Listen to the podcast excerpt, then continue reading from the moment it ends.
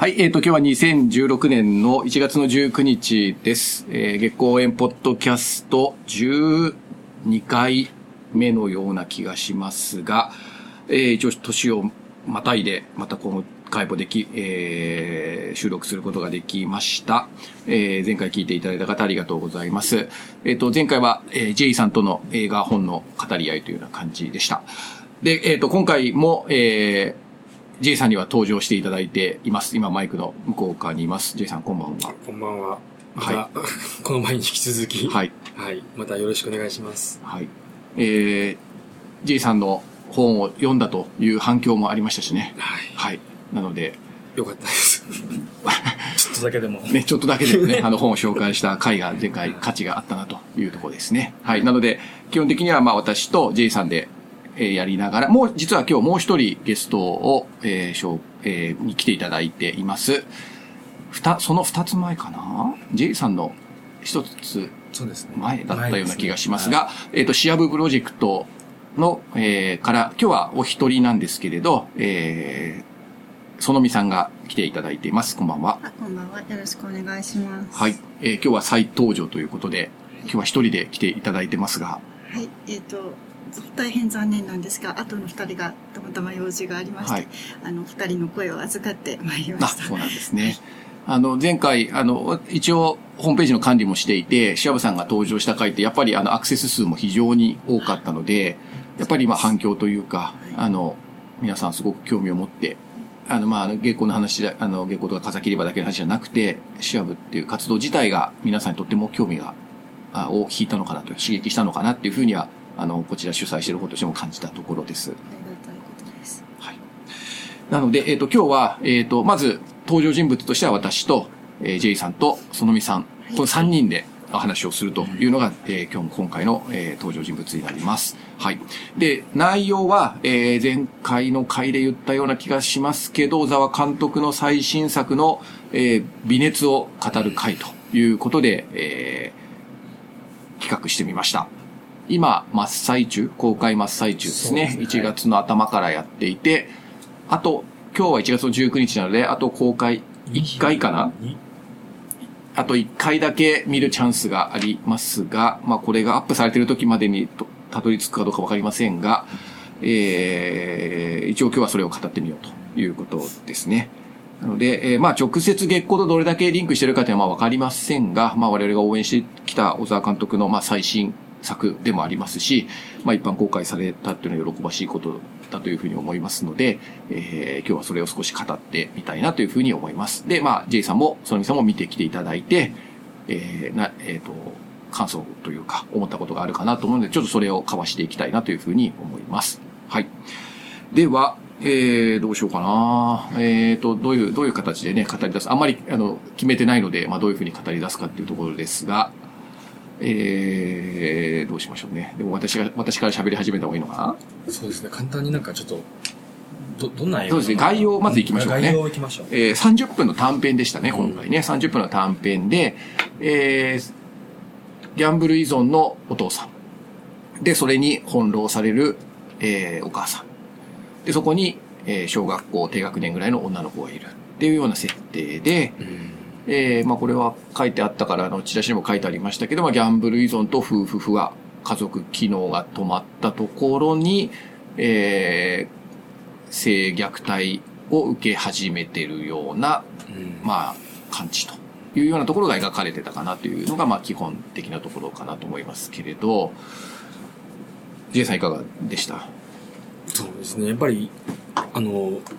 映画を見るっていうよりは、まあ、どっちかというと、やっぱりね、その、性虐待だったりとか、まあ、機能不全家族だったりとか、なんかそういう背景、なんかそういう視点からなんか見ちゃって、でもそこでいろいろこうね、考えさせられる部分とか、まあ家族関係とか、ね、このお父さんは、あの、ステップファミリーなのかとか、うん、なるほどね。ねその背景という、背景とかを考えちゃったり、うん、やっぱ私なんかは子供の方の仕事をしているので、やっぱりこう、子供目線から見る、なんかその世界観みたいなものですごく感じることがすごく多かったかな。はい。じゃあ、まず、サクッと一つずつ感想いきましょうかね。そしたら、そのみさんどどうでした？サクッと。うん、まあ、まあ、サクッというか、まあ、第一印象というか。そうですね。第一印象。は、なんか、すごい重くて苦しくて、あそう。です30分が、あうん。の、既視感がある。自分の、あなるほど。既視感ね。ああいう、こう、あの、両親の同性が飛び交う中で子供が、あーっていう感じと、もう本当に意識を他の、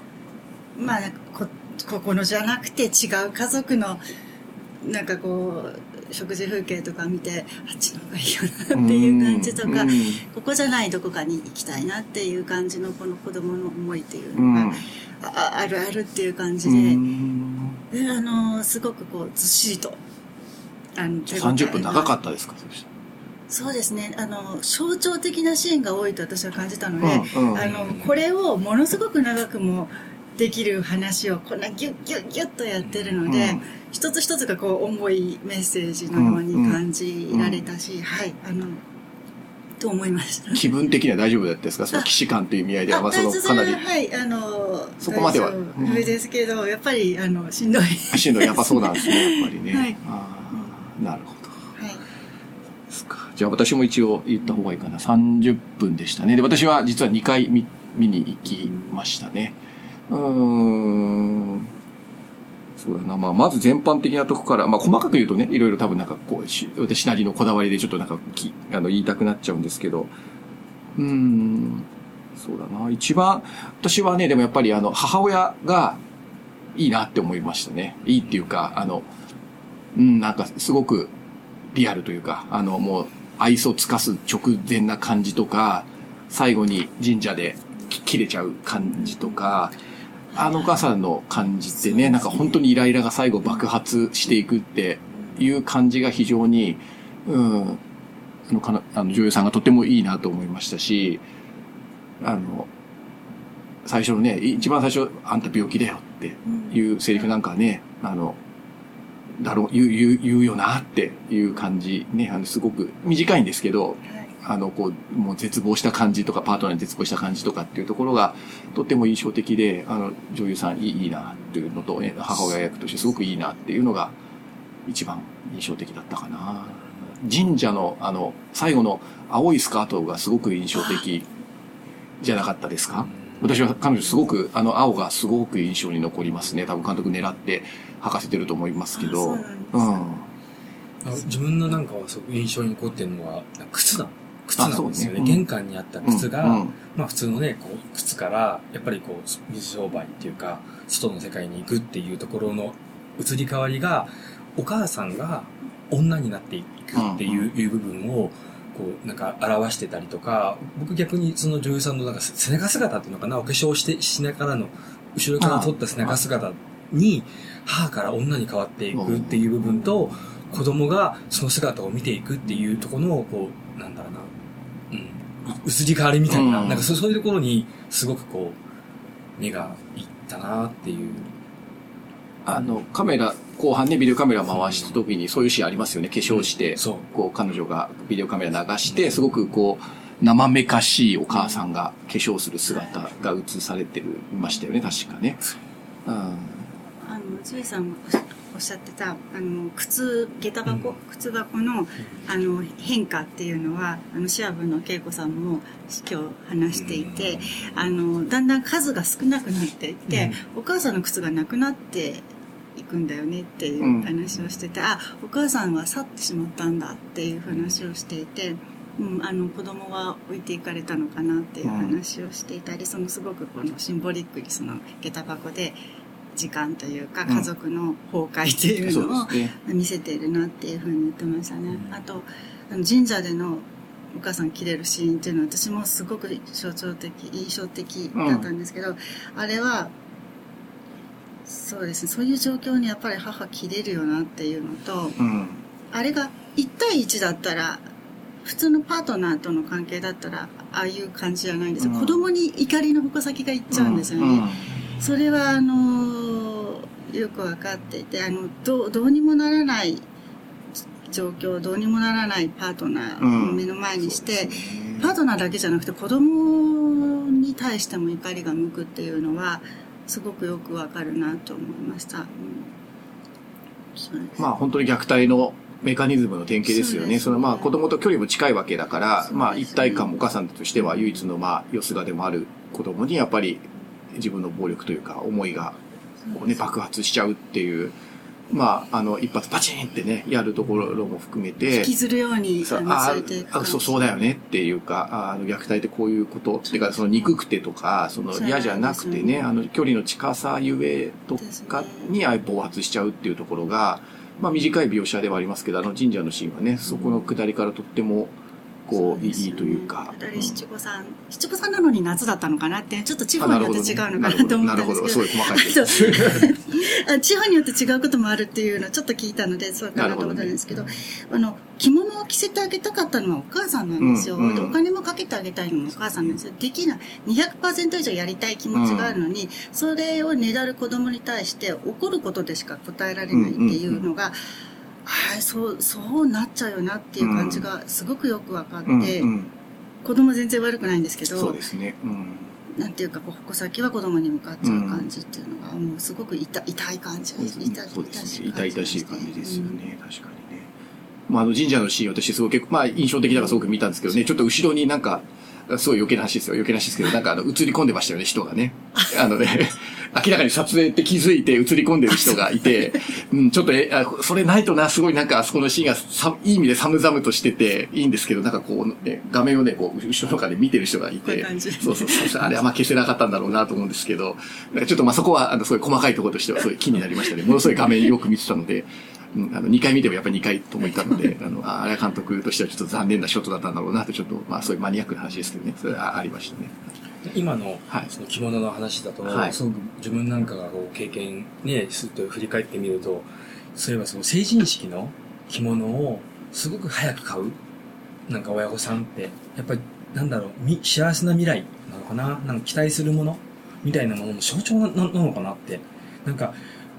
おもう お母さん、ここで買ったら、まだあと2年後 ?3 年後ですよって。その時に、今のね、いい関係がうん続いてるかはまだわからないのに、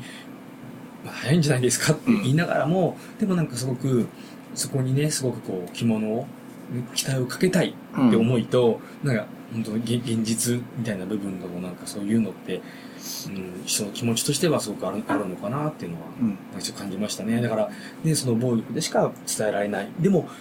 気持ちはなんかそっちになんか向いてて、こうしてあげたいな、あしてあげたいなとか、ね、七五三でこういう風にさせてあげたいとかっていう思いがこうありながらもすごくこう苦しむ部分とかは、まあ、なるほどなっていう、うん、思いと、どこまでね、監督が、さっきの靴の話でもいい、いろんなこう、こう考えてるのかっていうのがね、あの本当にどうなんだろうって、いつもなんか、で、こっち側はね、勝手にこう推測して、想像して、たの映画をね、こう見てるっていう分で、まあ狙いなのかね。うんまあ我々が、その、よ読んで、監督はそこまで意図せずに我々が読み込んでいるのかっていうところはね、まあいつかなんかそういうことも対話できたらいいかもしれませんけどね。うん。まあ本当は多分これおお父さんと、まあ、子供の映画なんでしょうけどね。まあちょっとまあ今なんかお母さんの方の話に言 っちゃいましたけどね。まあ基本はわかりやすく言うと、あの、もう本当にゲスな性逆親父の話っていう話で、あの、その後トークショー、私2回ともトークショー付きで行っていて、あの、1回目の時が内田、内田監督っていう監督と、まあなんか、お、おひたしそうねにトークショー喋ってましたけど、監督が、その、こう小沢監督がクズを、クズを取るのが好きだよね、みたいなことを言ってて、人間のクズだよね、とか言って言ってて。でそこになんかね、なんとなくまあ見てて、あの、そうだよな、まあ、通常、あ一般の人が見たら、そういう描写にななるんだな、っていうふうに思ってて、あの、うん、で我々はまあそういうのなんか身近にいるし、日常的にいるから、とてもなんかクズというふうに表現はしないんだけれど、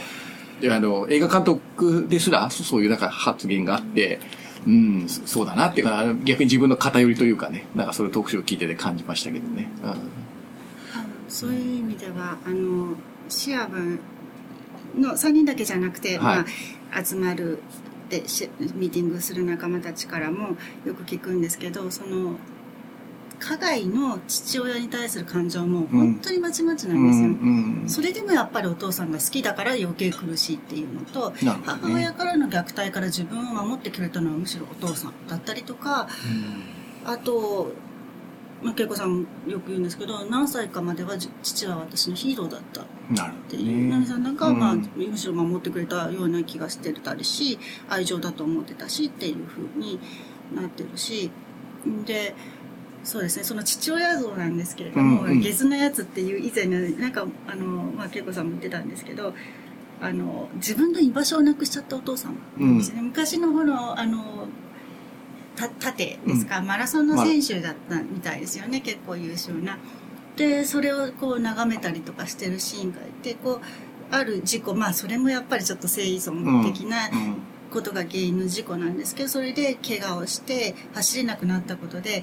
家族の中でも威厳というかこの自分のうん。プライドも失墜したし、うん。その社会的なこのポジションもなくしちゃったりとか、自分が誇ってたものがなくなって牙を抜かれた感じになっ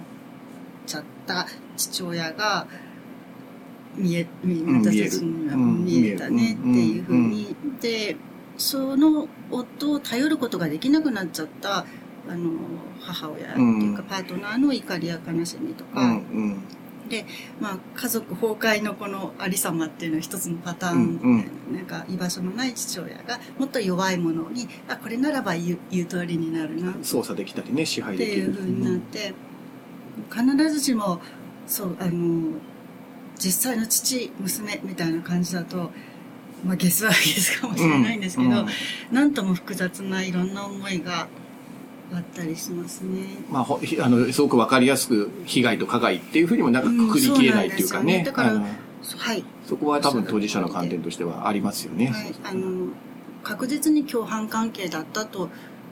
あれ共犯関係がなかったって絶対言い切れない、うん、なるほどね。思いを持ってる人間もたくさんいますね。うん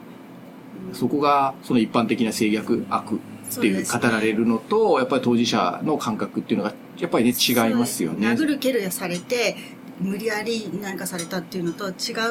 ケースもたくさんありますから長期にわたってそういうそうですね。そういう体験をしてきたってことはまあ、そういう人もまあ暴力で支配された人もまあ中にはいるかもしれないませんけど。を、暴力と言わなければいけないんだという考え方ももちろんあるし。なるほどね、そこも。そうですね。うん。でそれは確かにままずいんですよ、うん、うん、まあそうですね。健全にあの生育するためには、あってはならないはずだし、それでものすごくみんな苦しむのは間違いないんですよね。うん、ただこのさばいてほしいとかそういうなかなかパスパッとゲスとかって言えないところが、ね。うん多くのメンバーの中にはありますね。複雑な気気持ちというか本当になかなか言葉にするのすら難しいような感覚っていうのがね。だからまあ今回、まあ、主人公のゆうちゃんはまあその手前っていうかね、そうねあの、そこに入り口というか被害に、まあまあ被害って言っていいのか、まあそういう始まりかけたところだから、まあその、この、その後がね、あの、ゆうちゃんがどう、まあ今はきょとんとしてるというか、まあ、呆然としてるような感じの、まあ描写が結構あったじゃないですか、はいお風呂上がりは。うんパジャマ着替えているとかっていう感じでしたけどね。なんかあの後、ゆうちゃんがどう、あの、お父さんと関係を取り結んでいくのかっていうところがね。そうですね。具体的な描写ってないんですよそうですね。実は。そうです。なんかきそう聞いてるからそっちの方に引っ張っていってしまいましたけれども実際はまだほのめかされているなんかこうあのそ今お父さんの話になってきてお父さん途中で切って、今時間が来そうなんだけど、あん。いいですよいい でちょうどね、今、いろいろ盛り上がってきて、これお父さんと、あの、この後、ゆうちゃんの関係どう語るかっていうのは次にした方がいいと思うので、今これ語ると多分ね20分回っちゃうので、一回ここで1本目終わりということで、はい。じゃあ次2本目いきたいと思います。一回ブレイク。はいはい。ありがとうございました。ありがとうございましたはいました